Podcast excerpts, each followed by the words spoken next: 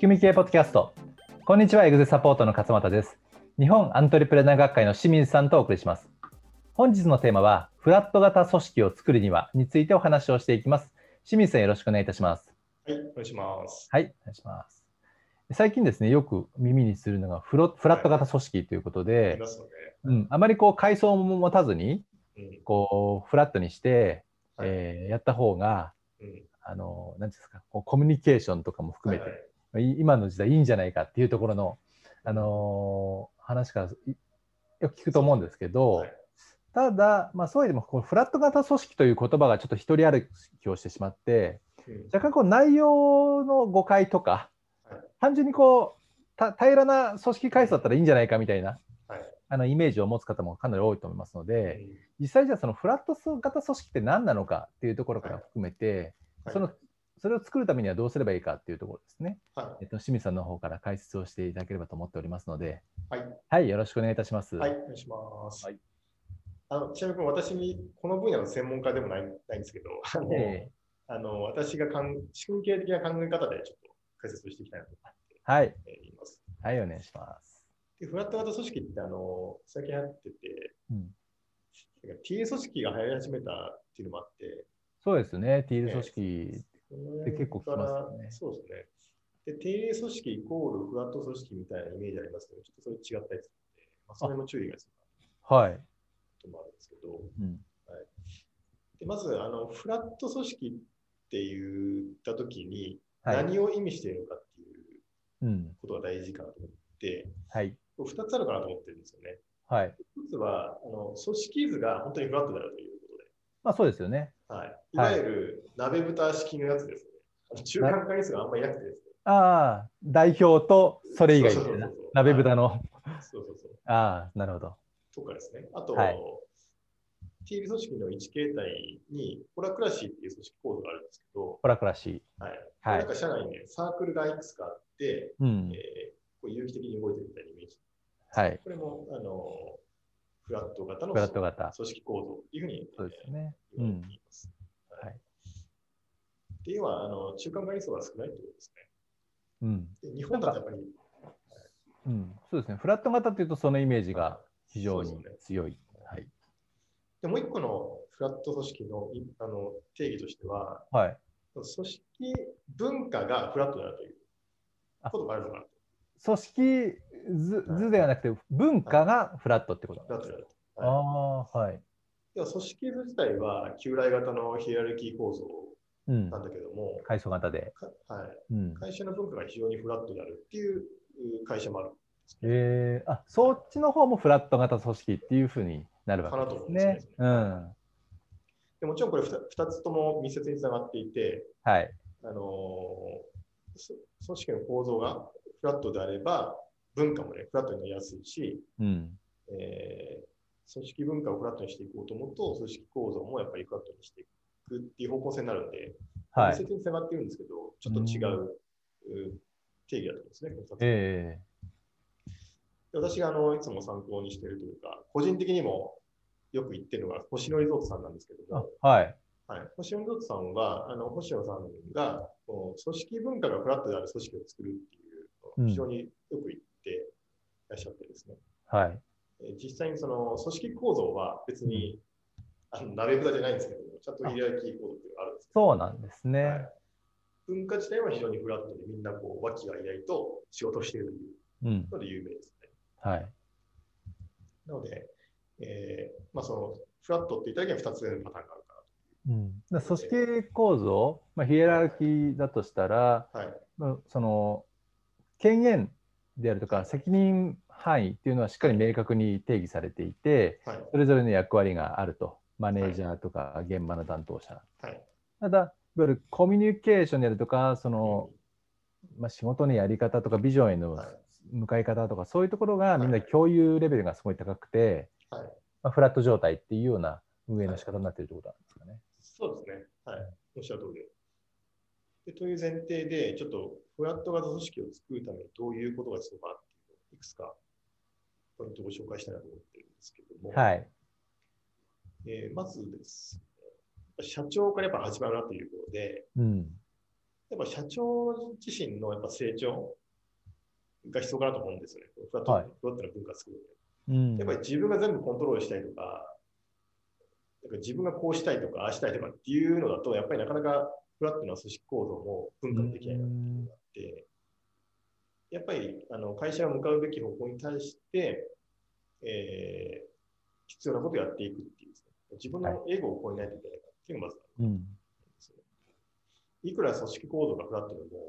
やっぱり社長がマイクロマネジメントしてる会社だと な何の成果も出ないじゃないですか、やっぱり。るほどなるほはい、ど。はい。だからそういうことがあるなと。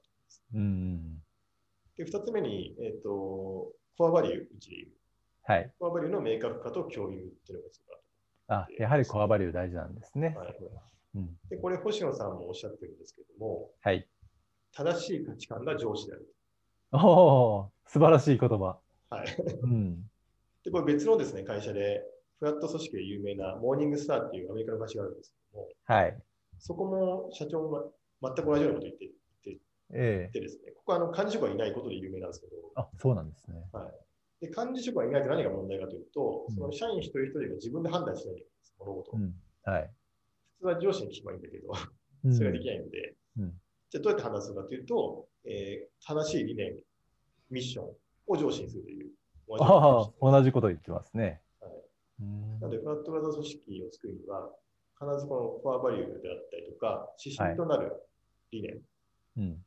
を明確化して、みんなが共有しないとできないということですね。モーニングスターは組織もフラットなんですか組織もフラットです。ああ、なるほど。はいで組織がフラットなモーニングスターも、はい。まあ、本当に組織型のヒエラルキーのある星野リゾートも、はいまあ、いずれもそのコアバリューとか理念が大事だっていうことを言ってるわけですね。そうですね。うん、は面白いですね。はいまあ、それが文化のフラット型そうですね。の特徴っていう形なんですね。はい。で、次に、あの理想の組織状態を描くということがやっぱり必要かなと思ってて、はい。えっ、と、やっぱ組織がどうあるべきかっていうのは、自分たちがどういうビジネスをしていきたいかっていうことに大きく関わってくるじゃないですか。はい。だからうちのあの仕組み系のカリキュラムでも、最初にビジョンを描いて、それに必要な組織を作るっていう順番。うん。ええだから組織論ありきじゃなくて、うん。こういうビジネスを作っていきたい、そのためにこの組織っていうことなので、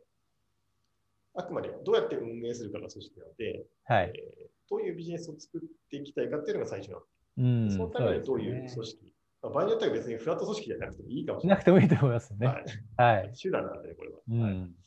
らそれを本当に、フラットが本当にいいのかっていうのをちゃんと考えないといけないから。確かに。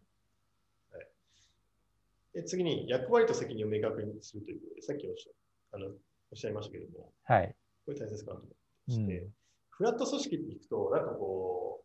う、ちょっとスタートアップの会社で、みんなわきあいあいとこう自由にやってるみたいなイメージをえ描えく人はいるんですけども、そうですね。なんか活発に意見を出し合ってみたいな。はい、はい。実はちゃんと運営されているフラット組織っていうのは、めちゃくちゃあの仕組みがちゃんとしているおのお。で、えー特に個人個人の役割と責任を明確にしているというのが大きな特徴ですなねる。ほど。はいうんで、フラット型組織の一つの形態である、さっき言ったホラクラシーっていう組織形態があるんですけども、こはい。れも完全に仕組みなんですよね。お仕お。組みを動かしてるからみんなあの上司がいなくても働けるということになる。そうなんですねは。たただ単にこう自由で、 こう、なあなあにやっていきましょうそういう形ではないと。はい。